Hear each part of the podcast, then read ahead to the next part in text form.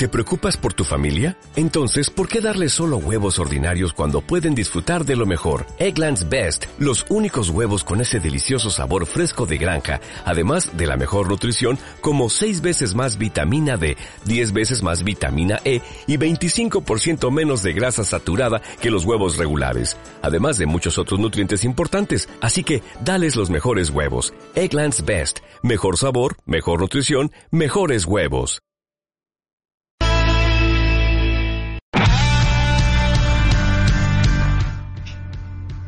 Tardes nuevamente, eh, un espacio más de Calle de Letras, donde discutimos aspectos sobre la literatura, algunas canciones que tienen alguna relación con ella. Bueno, ¿no? Estamos un sábado 29, eh, día festivo para la nación, y el día de hoy nos vamos a concentrar un poco en hablar sobre la literatura hecha en el Perú de que la fecha lo amerita. De igual manera también vamos, hemos preparado un set list con algunas canciones referentes a diferentes focos de la, música actual en el Perú, referentes antiguos también en algunos casos y nuevas incursiones ¿no? de diferentes géneros. Tenemos desde eh, rock hasta un poco de jazz y es así que con esto vamos a comenzar. Paulatinamente comentaremos algunos libros que son necesarios para entender una fecha tan importante como es la independencia y como pensarnos como nación. Así que vamos a comenzar con una canción que es eh, Chichadast, es un grupo eh, que radica actualmente en Norteamérica y toca un cover, ¿no? Como un ave de conocido Lorenzo Palacios Faraón de la Cumbia, ¿no? Primordialmente por el género chicha, este disco, eh, que pertenece Life in the Dust Ballroom, eh, es un proyecto elaborado por eh, familias peruanas radicadas en Norteamérica Así que la ambivalencia de cómo adaptar al nuevo género, que es la chicha, muy conocida por eh, tener una trayectoria histórica, un tiempo determinado de continuas migraciones hacia la capital, eh, nos hacen entender que ha sido un poco mm, trabajoso el adaptar este nuevo género a una banda norteamericana. Pero vamos a escucharlos. Cheers everybody and thanks again. Let's party.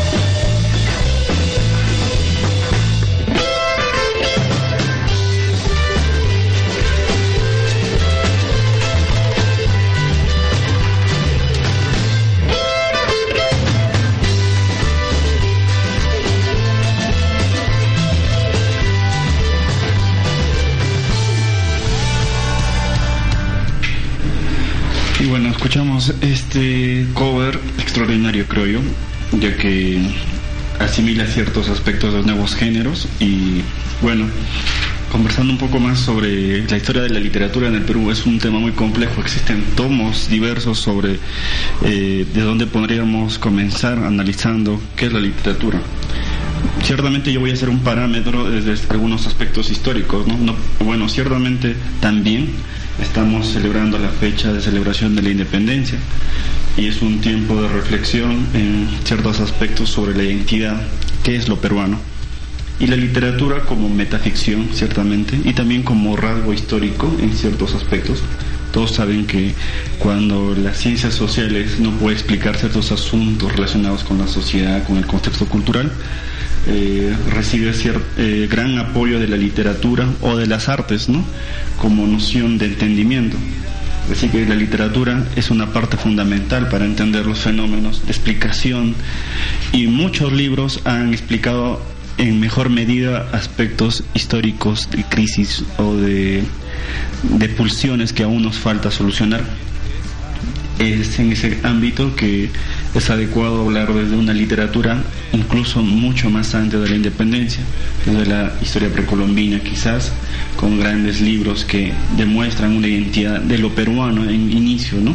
de una, una noción de, de mistura que ciertamente ha tomado expectativa en, figuras trascendentales como la música, como la gastronomía, pero que en la literatura eh, tratan de encontrar también respuesta.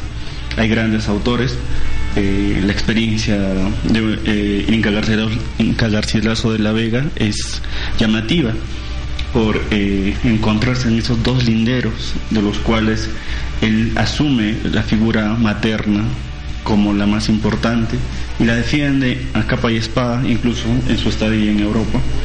Y posteriormente también tenemos otra referencia como de Felipe Guamán Pomadayala, que sería un gran amasijo de texto ilustrado que eh, da a entender que lo peruano eh, incursiona también en la crítica social de ese tiempo, ¿no? La literatura o el tratado que eh, se, presentaba en, las manos de Felipe Guamán Pomayala como mecanismo de represalia ante los abusos de los españoles, eh, da, cuenta de sus primeros indicios de una literatura eh, combativa.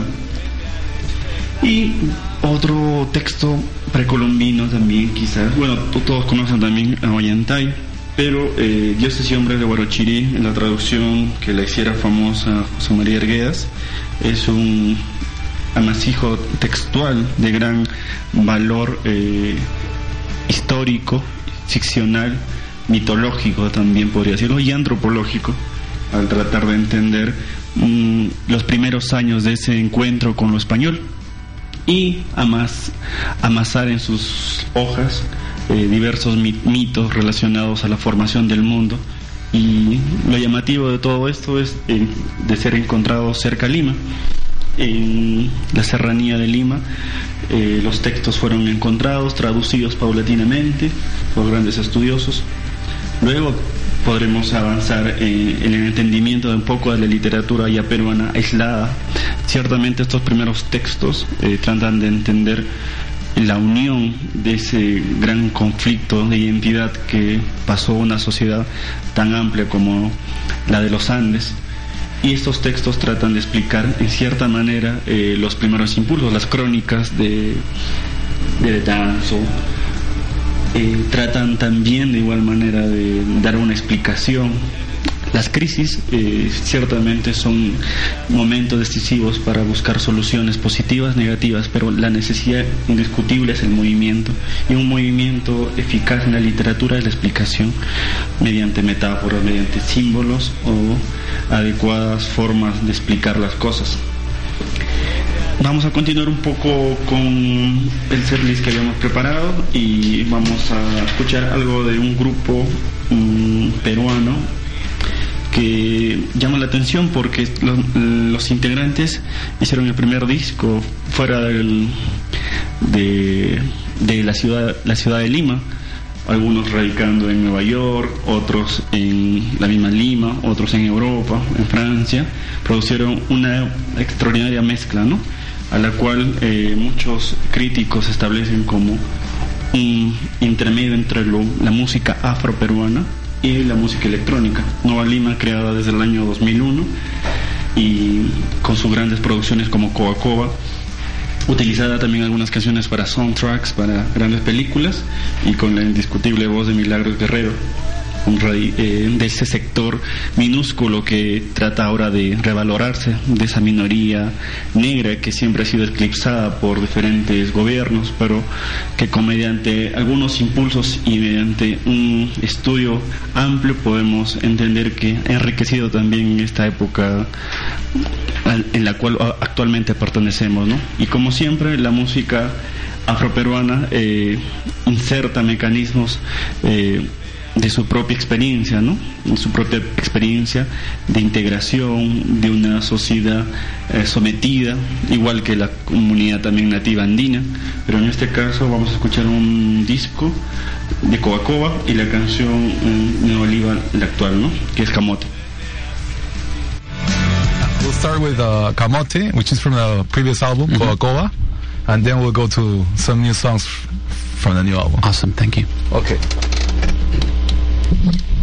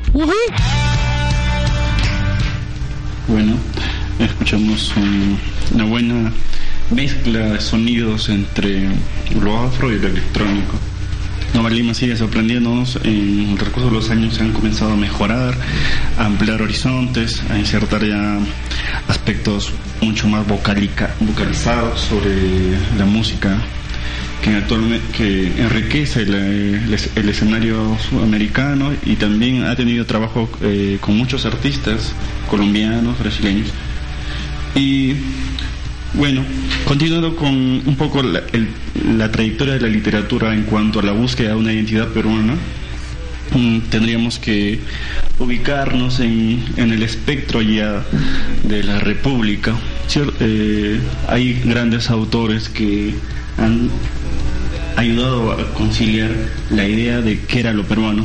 Ciertamente eh, lo aristocrático eh, pesaba más en, en esa época eh, tenemos que los peruanos a veces eh, sufrir grandes crisis eh, sociales, económicas, para poder ponernos a pensar en nosotros mismos.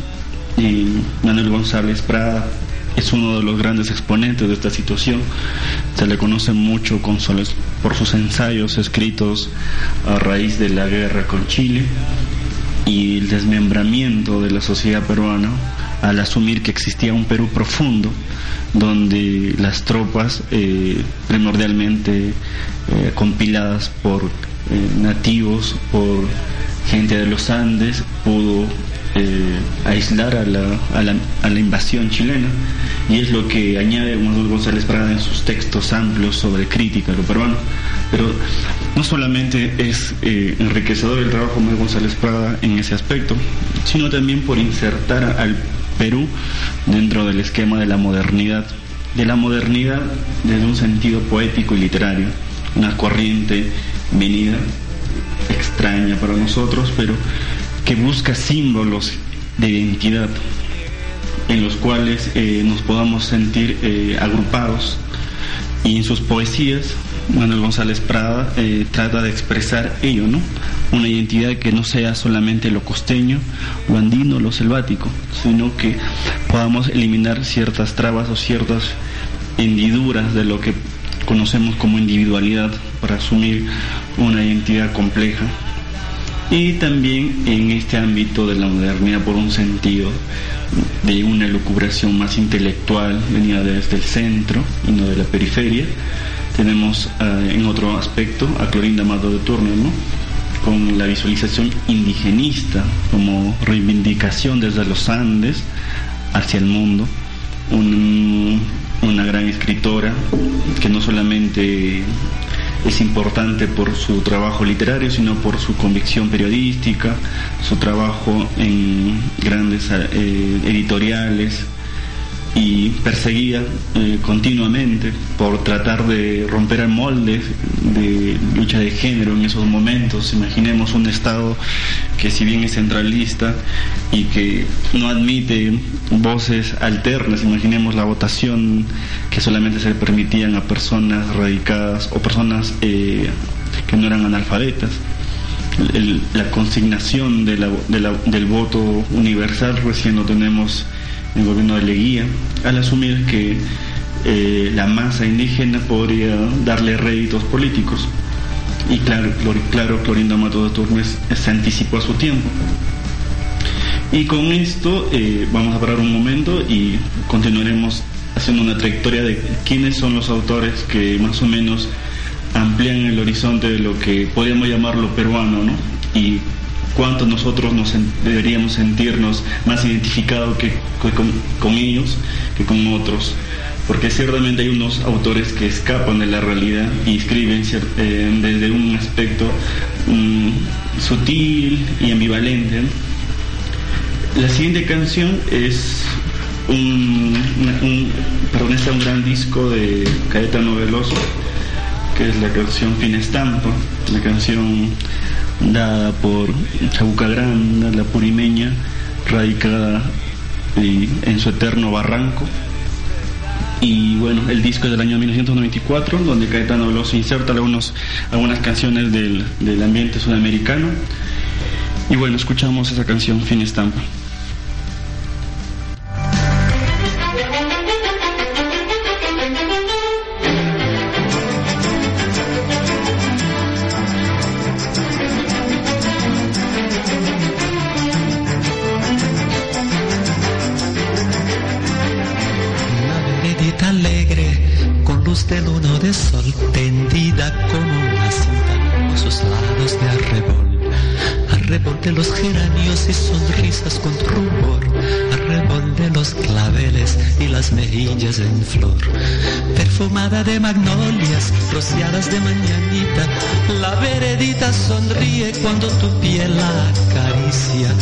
La cuculi se ríe y la ventana se agita cuando por esa vereda tu fina estampa pasea. Fina estampa, caballero, caballero de fina estampa, un lucero que sonriera bajo un sombrero no sonriera, más hermoso ni más luciera. Caballero, en tu andar, andar, reluce la cera, la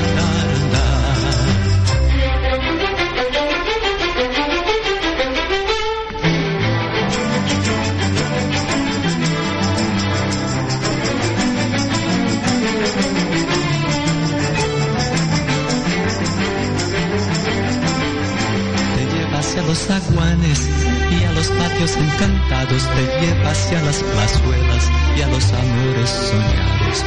Veredita que se arrulla con tafetanes bordados, tacón de chapín de seda y justes almidonados. Es un caminito alegre, con luz de luna o de sol, que de recorrer cantando por si te pueda alcanzar. Mira estampa caballero, quien te pudiera guardar.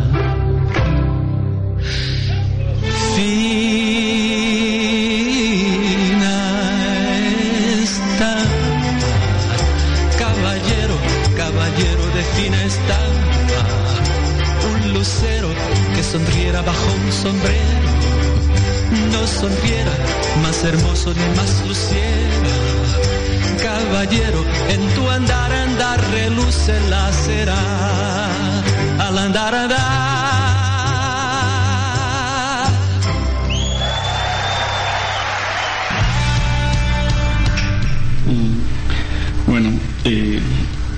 Nuestro análisis sobre la trayectoria de la literatura peruana en búsqueda de una identidad más peruana, eh, tenemos un ejemplo clarísimo que diera cimiento. Cierto, eh, ciertos aspectos mencionados anteriormente como el indigenismo abrieron la compuerta a escuchar voces restringidas del espectro central de Lima. Y esto también dio origen a que grandes cúmulos de pensadores se reunieran en lugares adecuados para ponerse a replantear si eh, el problema primordial, como diría José Carlos Mariátegui, el intelectual peruano, el problema del indi- indigenismo, del indio por naturaleza, y cómo asimilarlo a la sociedad peruana. Diferentes autores, no con una convicción política, sino una noción ciertamente literaria, porque la literatura va en diferentes eh, vertientes de la pasión humana, creo yo. Las ciencias sociales tienen una línea que asimila la teoría, la gran teoría, con aspectos eh, de una lógica occidental, mientras que la literatura en diferentes flancos eh, alberga eh, diferentes nociones como la emoción. La emoción es un atributo que es muy difícil de, de secuencializar, de hacerlo algoritmos, en nuestros aspectos. Pero volviendo a uno de los más grandes representantes, eh, para mí creo que es César Vallejo, que podría darse a entender que es el que otorga voz por primera vez al, a lo peruano, agrupado, sociabilizado, sectorizado, eh, en los diferentes puntos, ¿no? El César Vallejo provinciano, venido de Trujillo, Santiago de Chucos, el Vallejo, llegado a una gran ciudad como Trujillo, y eh, el Vallejo posteriormente ya integrado a una sociedad más compleja como la limeña, y el Vallejo universal en París y también en España, con sus trabajos arduos sobre el entender social de esos momentos. ¿no? Vallejo es el, prototipo de un lenguaje íntimo andino que Bueno, en, estos, en esta línea de, análisis estamos viendo eh, los aspectos de la gran selva, ¿no? como otorgamiento de un lenguaje a la literatura. Pero ya se habían dado casos en el indigenismo de Cierva Alegría, ¿no? La Serpiente de Oro, por ejemplo, es una gran referencia sobre ello.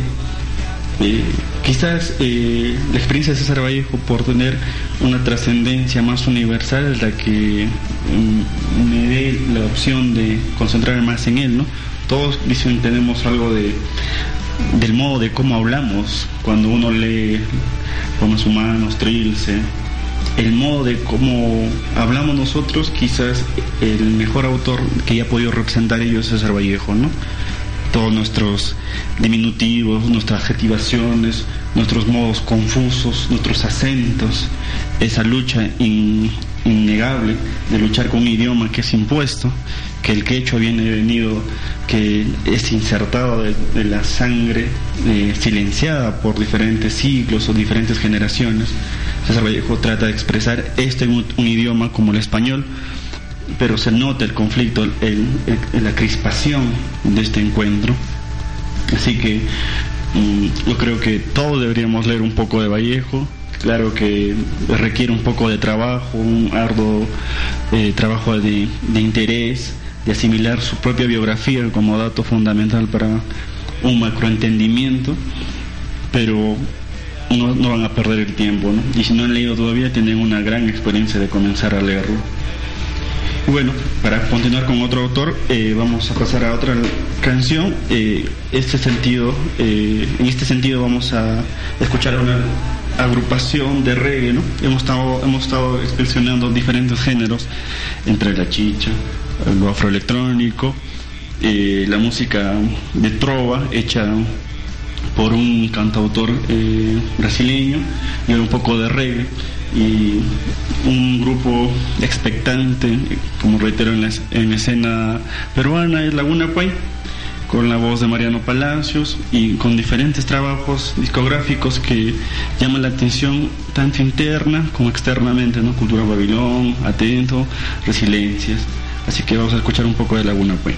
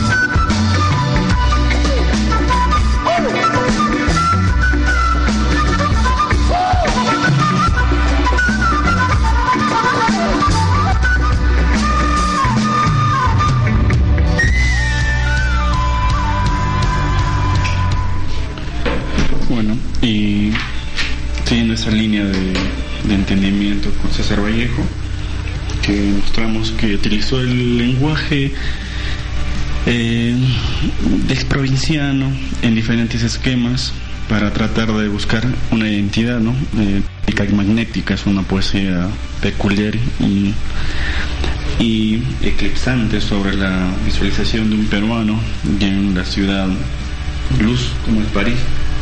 Ahí tenemos que Perú al pie del orbe, yo me adhiero, ¿no? Yo me integro a, tu, a ti.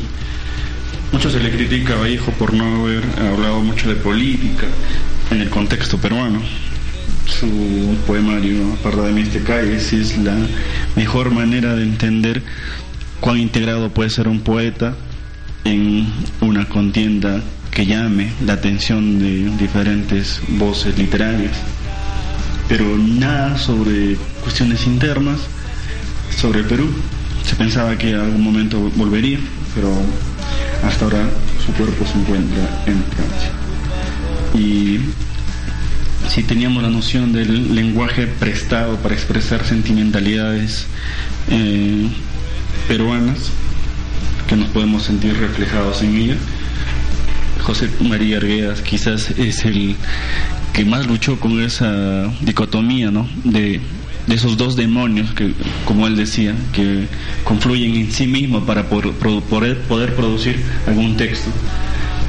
Todas sus obras es una continua lucha del lenguaje sobre un autor y a la vez sobre diferentes cosmovisiones en los cuales eh, José María Arguedas llega primordialmente o al conflicto o a la sin razón el texto eh, como Yabar Fiesta, como Los Ríos Profundos, muestran un pesimismo tremendo, un dolor cósmico, que también ya lo asumía Vallejo en sus escritos. Él asume que existe un dolor cósmico peruano desde la insertación de una, de una cultura ajena, ella, tan ajena como la española, ese dolor que nos perdura y que síntomas en algunos casos de, desnovismo o de, prejuicio, ¿no? de asumir que el, el mundo andino aún es lamentable y triste, ciertamente triste. José María Arguedas, sus trabajos expresan ello.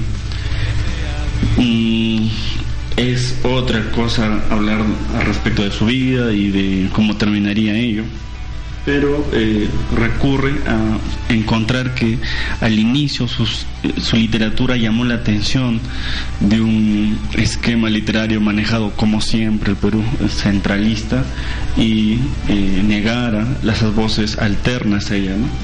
María en sus obras expresa el caos de eh, encontrarse en una urbe el caos de el caos de no saber en qué momento la tradición comienza a ser asimil, comienza a ser asimilada para solamente eh, utilizarse como un, aspecto de cliché folclórico.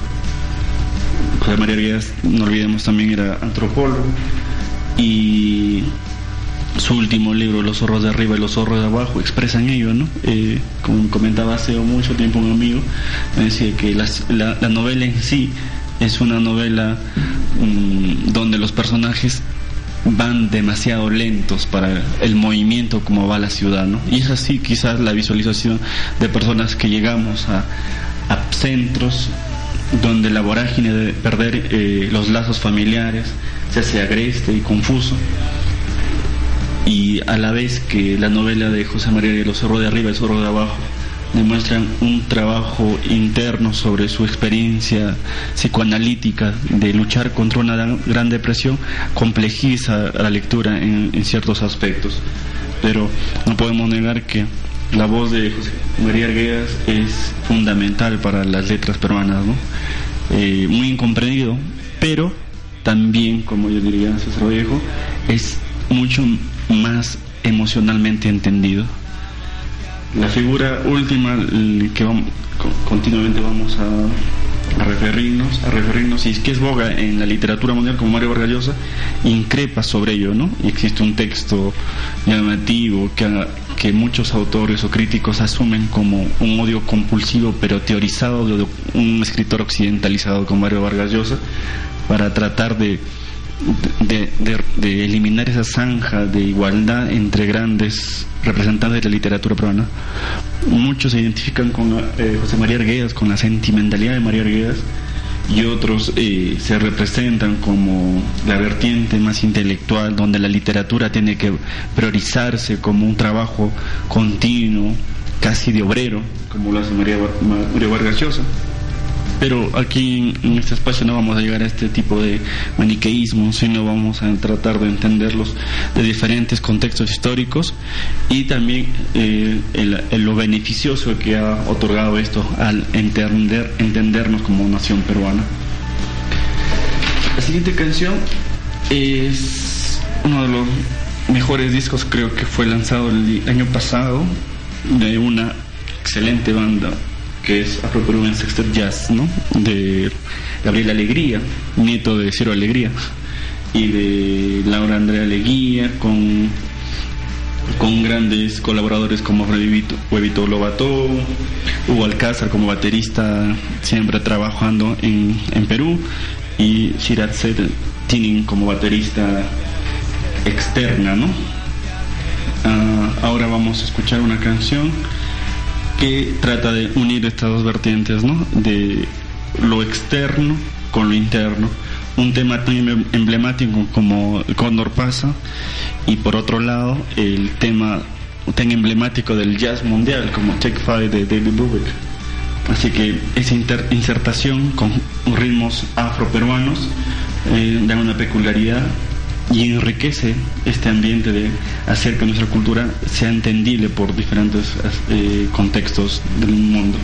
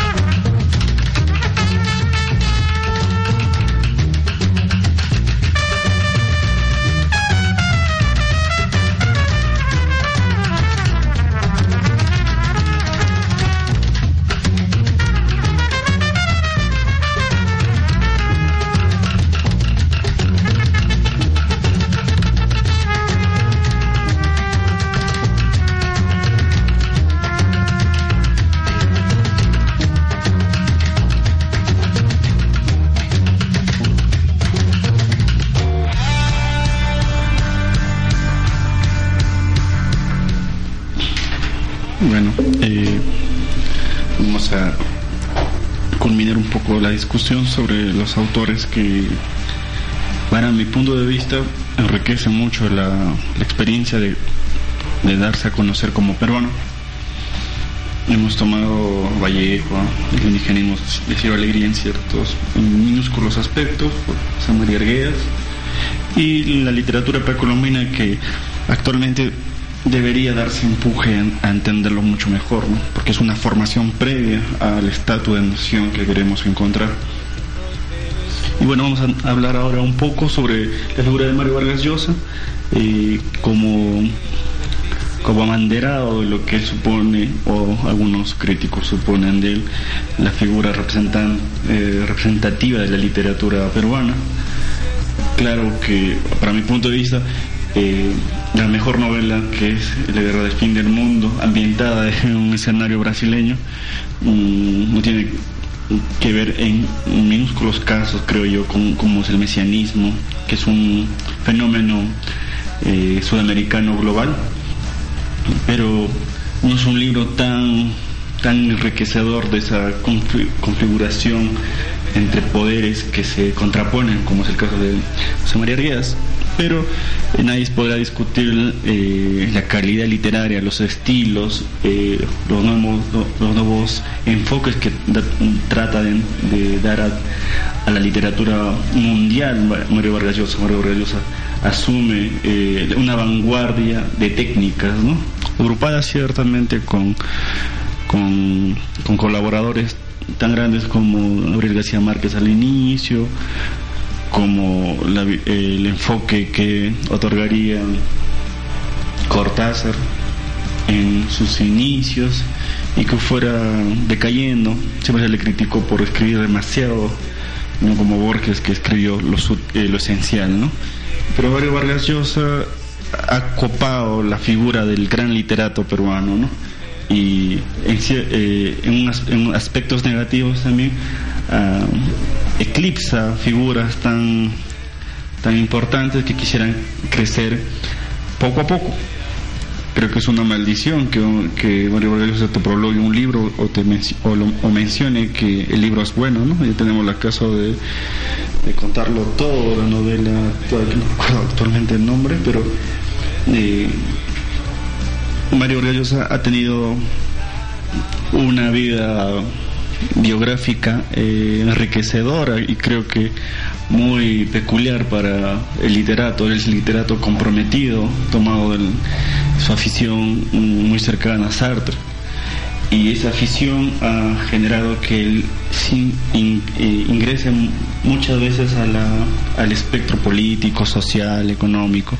Y ahora tenemos eh, su incursión al mundo del espectáculo, donde mi corto de perezoso también le gusta demostrar que tiene dominio. Seguramente ha sido eh, eh, asumido por su propio libro ¿no? o por su propia tesis, ¿no? Eh, la, sociedad, del espectáculo. Y bueno, también no quería olvidar algunos autores que son importantes, como Watanabe, y en el marco del teatro, pero no ya habíamos mencionado un poco Ollantay, pero también vamos a mencionar a Yuyashkani, que es un, un movimiento teatral eh, que siempre eh, hace en sus puestas en escena eh, un reordenamiento sobre la memoria, sobre los conflictos, los conflictos mucho más visibles, sino más internos, ligados a los temores, a las pulsiones, a, a las crisis que están dadas por la coyuntura política. Esencialmente en sus trabajos eh, la violencia, eh, tanto en el espectro de Sendero Luminoso como las fuerzas militares, la corrupción, y hace que sea un grupo valorado, ¿no? Esa representación teatral venía desde Odín Teatro, de esa antropología eh, teatral, de incursión social, donde sus trabajos sean tan complejos como tan simples. Recordemos que no, soy el único, eh, hemos mucho ah, degustado del- de los músicos ambulantes, ¿no? Una adaptación de los músicos de Bremen, pero mm, en un mecanismo más, más, más sutil peruano, ¿no? donde diferentes personajes como el gato, la gallina, tienen eh, una identidad geográfica y identidad cultural que se interconectan con la música y es, un, y es siempre recomendable ir a una experiencia con Yuyascani. Y con esto, bueno, eh, comenzaríamos a finalizar eh, un programa más de Valle de Letras Radial. Nos pueden seguir también por mm, YouTube, solamente poniendo Valle de Letras Radial. Y un agradecimiento a todas las personas que me escuchan. También un saludo especial a los talleristas de centro, del Ministerio de Cultura, de Dirección Desconcertada de Huancayo, donde todos los meses hay talleres consecutivos literarios. Hemos tenido hace el mes pasado un acercamiento a Vallejo y la obra de José Watanabe.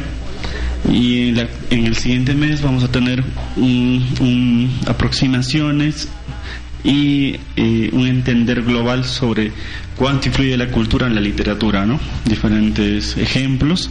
Hemos tenido hace mucho también análisis de novela gráfica, y bueno, un saludo para todos ellos, para las personas que me escuchan, tanto aquí como en otros lares, y volveremos eh, en la siguiente ocasión. Nos despedimos con una canción de Ashkirin, ¿no? un grupo nuevo que lo encontré en las sesiones PUC, siempre hacen sesiones de música y inserta un poco el funk y el rap, ¿no? Es un Ashkirin, un vocablo quechua que siempre que significa siempre o eternidad y insertando aspectos de hip hop, de funk. Sacaron un disco el 2010 y están siendo bien recibidos por la crítica musical y también aquí en Perú, en todo el Perú. Así que con esto nos despedimos.